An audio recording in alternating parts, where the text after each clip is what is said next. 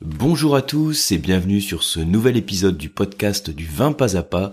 Je suis Yann Rousselin de l'école de dégustation Le Coam et des masterclass de la dégustation. Alors c'est un nouvel épisode, hein, c'est le premier de l'année, donc je profite de cet épisode pour vous souhaiter une excellente année. J'ai déjà fait euh, par email, hein, mais si des fois vous recevez pas les mails, j'en profite pour vous le redire sur ce podcast.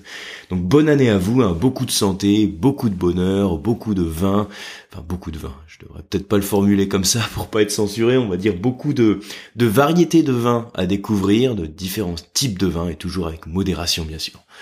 Alors le sujet de, de ce podcast, je vais en fait rebondir sur une thématique de masterclass qui a lieu assez récemment. C'était une masterclass que j'avais consacrée au vin des Pyrénées. Et comme assez souvent Suite au masterclass, je vous propose un petit podcast audio, donc je le fais presque systématiquement, hein. un petit podcast audio pour euh, reprendre l'essentiel de ce qu'il faut retenir de la masterclass au travers de quelques questions clés. Donc je me prends quelques questions comme ça, je vais vous les citer, je vais vous les poser plutôt, et puis je vais y répondre dans la foulée. Alors le principe, si vous avez suivi la masterclass donc euh, masterclass de dégustation sur les vins des Pyrénées. Euh, il y a certaines questions auxquelles, enfin je pense, hein, auxquelles vous allez pouvoir répondre, c'est le but en tout cas. Euh, si vous ne l'avez pas suivi, c'est pas grave. Si vous ne faites pas partie des masterclass, j'allais dire, c'est pas grave non plus. Hein. Vous pouvez suivre néanmoins ce podcast et essayer d'y répondre de votre côté. Alors juste déjà pour bien planter le décor, euh, ce que je désigne sous le nom des vins des Pyrénées, je fais référence à la région viticole du sud-ouest et au sein du sud-ouest, on a différentes zones de production. Donc sud-ouest, hein, c'est le vignoble, pour bien vous situer, qui est dans le prolongement du vignoble de Bordeaux. Et puis, je l'avais divisé en différentes zones de production. Donc, je vous l'ai redit en deux secondes et demie, hein, dans le prolongement de Bordeaux, celle qui est collée à Bordeaux, c'est la zone du Haut-Pays. Ensuite, vous avez la zone avec Cahors, hein, de la, vallée du Lot. Ensuite, la zone Garonne et Tarn, notamment Gaillac par exemple. Et puis enfin, la zone des Pyrénées. Alors la zone des Pyrénées, c'est en fait celle qui est située dans le département des Pyrénées Atlantiques et qu'on peut elle-même ensuite subdiviser en différentes zones. Bon, je vais pas vous embrouiller, surtout si vous n'avez pas suivi la masterclass, mais simplement pour vous citer quelques appellations que vous connaissez. Euh, je peux vous citer donc dans le Pays Basque, Iroulegui. Ensuite, dans le Béarn, euh, Jurançon par exemple, ou l'appellation l'appellation de vin Béarn également. Et puis dans le bassin de l'Adour, donc le long de la rivière l'Adour, vous avez euh, pour peut-être l'appellation la plus connue qui est Madiran. Madiran, et puis la version en vin moelleux, Pacherenc de Vigbil. Puis on a également Tursan et Samon. Donc moi j'avais divisé comme ça hein, cette zone de production des vins des Pyrénées en trois pôles de production. Hein. donc je vous redis le Pays Basque, euh, donc ce qui est le plus au sud. Hein. Ensuite on remonte un petit peu, on a le Béarn et ensuite le bassin de la Dour. Voilà, donc pour vous situer un petit peu le contexte. Alors ce que je vais faire, je vais reprendre chacune des petites questions. Donc ce sont des questions que je fais dans la foulée de la masterclass. Et puis ensuite, bah, j'y réponds comme ça sur le podcast. Euh, alors première question, on va parler du climat. Qu'est-ce qui caractérise le climat de cette région et comment varie le climat au sein de cette zone? Une question purement sur le climat. Alors c'est assez, on va dire, on peut répondre en un mot déjà. Qu'est-ce qui caractérise le climat de cette région? Donc logiquement, hein, là vous, c'est assez intuitif, hein, même sans avoir suivi de, cours de dégustation. Vu la localisation, bah on est proche de l'océan Atlantique. L'influence climatique, hein, le climat dominant, c'est le climat océanique. Qu'est-ce que c'est qu'un climat océanique? C'est un climat qui est généralement plutôt doux en hiver, relativement frais en été. On pourrait dire aussi une pluviométrie hein, relativement abondante. C'est un peu les mots-clés en fait qu'on peut mettre autour du climat océanique. Alors une petite particularité quand même, quand on est sur cette zone du sud-ouest, on parle de vin des Pyrénées. Il y a le terme Pyrénées, ça veut dire qu'on a aussi une influence montagnarde. Et l'influence montagnarde, elle est encore plus marquée dans la zone qui est vraiment au piémont des Pyrénées, du côté d'Irouléguy, puisque à Irouléguy, on peut avoir euh, beaucoup de pluie. Alors qu'est-ce que ça veut dire beaucoup de pluie en, termes de vignoble Ça peut être jusqu'à 1200 mm de pluie par an. Dans la masterclass, en fait, j'avais repris la, carte viticole et j'avais donné la pluviométrie de chaque ville au fur et à mesure, enfin chaque ville dans, les appellations de vin, hein, au fur et à mesure qu'on s'éloignait d'Irouléguy. Et on voit que effectivement, on a l'influence montagnarde qui, diminue. Hein, D'abord Irouléguy, après on arrive Jurançon, Madiran, on va un peu plus vers l'intérieur des terres, et donc la continentalité augmente. Il y a moins de pluviométrie, l'influence montagnarde également moins marquée. Alors d'ailleurs, je suis en train de répondre à la deuxième partie de la question, c'est comment varie le climat au sein de cette zone? Alors l'idée c'est de voir la zone au sein des Pyrénées. On a une zone qui est plus océanique et plus, euh, euh, enfin la partie Pyrénées, donc on va dire elle est plus pluvieuse et l'influence océanique est marquée. Ensuite, au fur et à mesure qu'on va vers l'intérieur des terres, on va perdre l'influence océanique. On pourrait dire en d'autres termes, si on perd l'influence océanique, on, on va augmenter la continentalité. Qu'est-ce que ça veut dire? En fait, l'influence océanique, comme toute masse d'eau, la masse d'eau, elle est là pour réguler la température. Elle va lisser les extrêmes dans la température. Quand il y a des pics de froid, le fait d'avoir une grande masse d'eau comme la mer, ça empêche les pics de froid de, de on va dire, d'être trop brutaux en fait. Et même chose pour les pics de chaud, on va vraiment lisser les extrêmes. L'eau, c'est un régulateur thermique. Et plus la masse d'eau est volumineuse ou plus elle est proche du vignoble, et plus son influence est importante. Et finalement, ce que je viens de dire, c'est plein de bon sens, comme souvent dans le vin d'ailleurs. Alors, un petit truc, on perd de l'influence océanique. Je vous, ai dit tout à l'heure, hein, l'influence océanique, euh, on pense aux vents chargés d'humidité qui viennent de l'océan. Bon, faut savoir aussi que sur cette zone, on a l'influence du Gulf Stream. Donc, on apporte une certaine douceur. Donc, quand on va vers l'intérieur des terres, on augmente la continentalité, on baisse la pluviométrie et on a également un climat qui est un peu plus rude. Donc voilà pour quelques petits éléments de réponse pour parler du climat au sein des vins des Pyrénées. Alors l'autre question c'est sur les cépages. Je vous avais mis citer deux cépages rouges clés de la région. Donc je pense que au moment où j'ai fait la question, hein, quand j'ai dit région, je pensais à vin des Pyrénées. Hein, je pensais pas à région du Sud-Ouest. Hein. je pensais euh, spécifiquement vin des Pyrénées. Alors, qu'est-ce qu'on peut répondre à ça?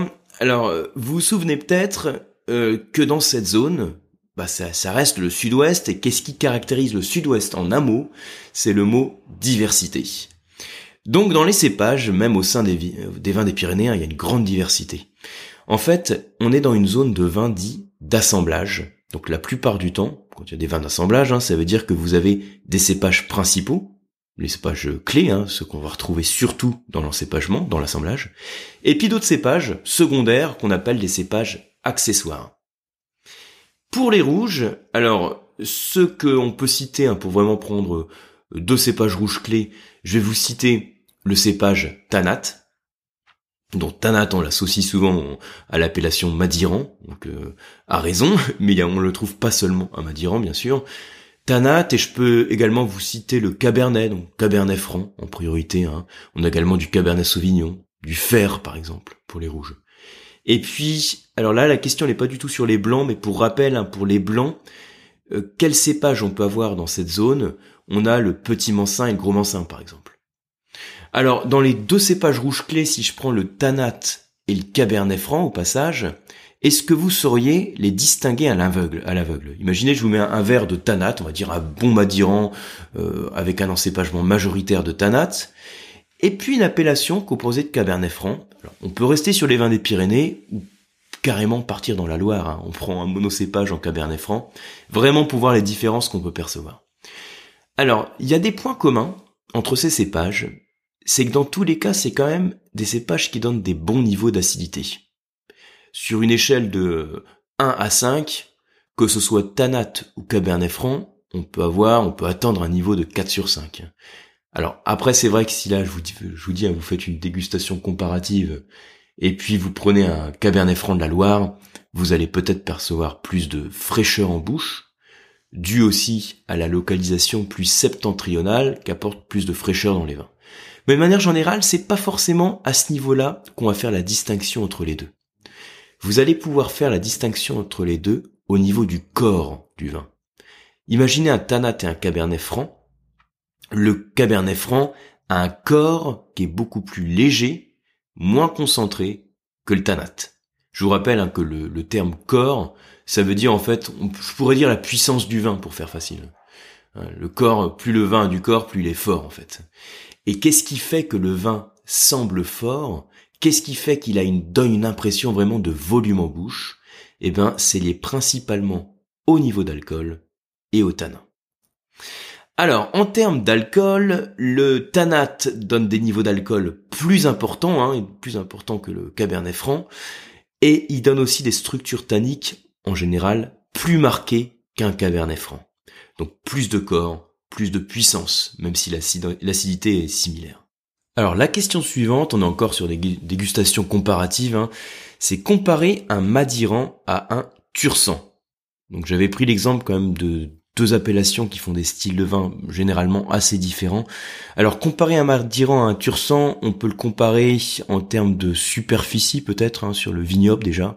Je pense pas que c'est ça que j'attendais quand j'avais rédigé la question, mais on peut dire un Madiran est plus grand en termes de superficie que Tursan. Donc Madiran on a plus de 1000 hectares, 1000, 1200, un peu plus de 1200 hectares. Le Tursan on est à moins de 500, moins de 500 hectares. En termes de localisation, c'est proche, c'est la zone que j'avais définie hein, sur le bassin de la Dour.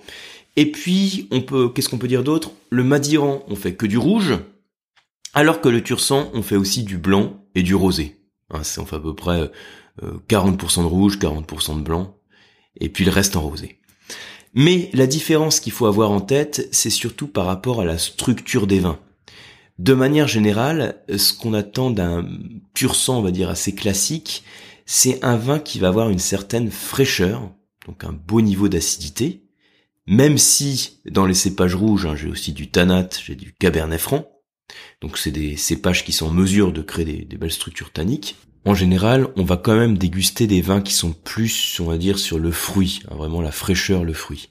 Alors qu'à Madiran, le cépage majoritaire, c'est le tanat, alors qu'on peut compléter avec un petit peu de cabernet, hein, euh, on va le retrouver sur des coteaux euh, caillouteux, avec ces cailloux, hein, vous savez, qu'accumulent de la chaleur, qui la restitue à la vigne, qui favorise donc la maturité, la concentration de, de, notre vigne, et on va obtenir du coup un des vins plus structurés, plus tanniques, avec un beau potentiel de garde.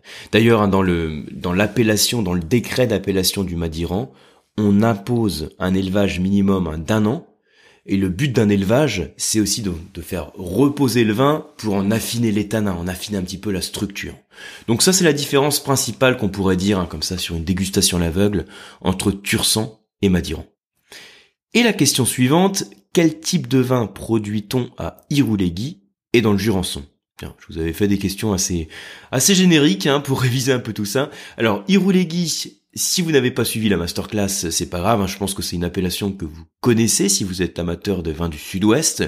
Même si c'est une toute petite appellation, autour de 200 hectares, ça fait partie des appellations quand même qui ont une certaine notoriété, sur lesquelles vous allez trouver surtout du rouge. Hein, puisque la question c'était quel type de vin produit-on à Urulegui. Donc surtout du rouge, il y a un petit peu de rosé, un petit peu de blanc également. Ensuite, même question, hein, mais pour l'appellation Jurançon, quel type de vin produit-on dans le Jurançon? Donc on produit, alors il n'y a pas que, j'allais dire, il y a des blancs moelleux, mais il n'y a pas que des blancs moelleux. On est sur une appellation qui est assez vaste par rapport à celle qu'on avait étudiée hein, sur les, vins des Pyrénées, puisqu'il y a plus de 1000 hectares, 1000, 1200 hectares également. Euh, on fait à plus de 60-70% des vins blancs moelleux. Ça veut dire aussi qu'il y a quelques vins secs qui sont produits dans le Jurançon, mais à partir du moment où vous avez une étiquette de vin sur laquelle c'est écrit Jurançon, ce sera du moelleux. Par contre, si vous avez la mention sec qui est, euh, apposée hein, sur l'étiquette, là vous ce sera la version sec, donc ce qui concerne à peu près 30% des blancs.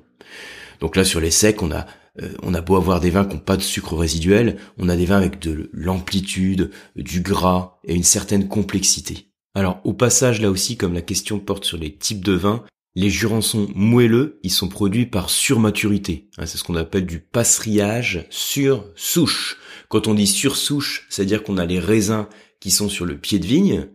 Et donc passerillage, on va les faire sécher. Donc pour ça, il faut qu'il y ait des arrières-saisons qui permettent de le faire.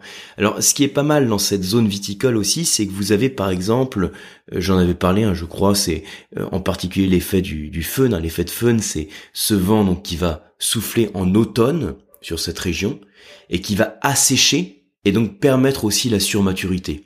Le principe, hein, c'est quand vous avez un vent qui est chargé d'humidité, qui va aller sur des zones de relief, il grimpe le long du relief, donc en grimpant le long du relief, il prend de l'altitude, et en prenant de l'altitude, l'humidité qui est contenue en fait dans ce dans ce vent, dans cette masse d'air, l'humidité va se condenser. Et donc il va pleuvoir. Donc il pleut et sur l'autre versant du relief, vous avez cette même masse d'air qui va redescendre. Et donc en redescendant, elle se réchauffe, puisque c'est toujours le phénomène de gradient thermique. Hein. Quand on monte en altitude, il fait froid et quand on descend, il fait plus chaud. Et donc quand on descend du versant, il fait plus chaud. Mais en plus, il y a une autre particularité dans cette masse d'air, c'est que cette masse d'air, elle a perdu une partie de son humidité puisqu'il a plu sur l'autre versant. Donc on va avoir au final un vent qui va être sec, qui va assécher cette zone et qui va permettre aussi de faire des surmaturités. Donc au passage, quand on a un jurançon, on a au moins 40 grammes de sucre résiduel par litre. Donc voilà pour ces petites questions, ce petit quiz rapide sur les vins des Pyrénées. Donc j'espère que ça vous a permis d'apprendre des choses sur cette zone viticole. Euh, si vous avez suivi la masterclass, j'espère que ça vous a permis de, bah, de mémoriser un petit peu toutes les informations qu'on a vues. Pour ma part, je vous souhaite à nouveau une bonne année. Hein, de notre côté, au Quam, il y a pas mal de projets en cours. Donc en fait, moi, il y a vraiment deux axes hein, dans les projets. Il y a une grosse, grosse partie où c'est du boulot que je vais avoir sur le, on va dire, l'existant. Donc sur les masterclass de la dégustation et les diplômes en ligne notamment. Donc j'ai pas mal de boulot que je souhaite faire dessus pour encore améliorer euh, ces formations. Donc aussi bien sur masterclass que sur les formations diplômantes, les CFV, CCAVF, les WSET, les CADV. Donc tout ça, ce sont des formations qui, que je propose en présentiel à Paris, mais également à distance. Et dans l'ensemble de ces programmes, je change aussi un petit peu les euh, la présentation, le, les activités qui sont proposées aussi dans les formations en ligne. Donc vous allez voir, il y a pas mal, enfin vous verrez, il y aura pas mal de nouvelles choses à venir. Et au-delà de ce pôle, on va dire, de travail sur l'existant, il y a aussi des projets sur de nouvelles formations donc pour l'instant, je vous en dis pas plus parce que il y en a certaines qui sont pas mal avancées, mais d'autres qui sont vraiment euh, euh, pas beaucoup avancées. Donc sur lesquelles je préfère d'abord euh, qu'elles soient beaucoup plus élaborées pour vous en parler, pour vous les présenter. Donc je reviendrai vers vous à ce sujet. D'autre part, vous pourrez voir sur le site du Coam, donc je rappelle l'adresse pour faire aussi un petit peu de pub, c'est le site lecoam.eu, si vous le connaissez pas encore, donc lecoam.eu. Vous retrouverez donc toutes les dates et notamment les nouvelles dates qui ont été mises en ligne hein, pour les cours d'onologie et les formations diplômantes. Et pour ma part, j'espère vous retrouver très vite, hein, donc soit au travers d'un mail, au travers d'un podcast, d'une formation ou autour d'un bon verre de vin. Merci beaucoup, merci beaucoup hein, pour votre confiance, merci pour votre fidélité. C'est toujours un plaisir hein, de recevoir vos retours, d'échanger avec vous sur les podcasts, sur les formations. Donc n'hésitez pas, je suis là pour ça. Merci beaucoup, à très bientôt.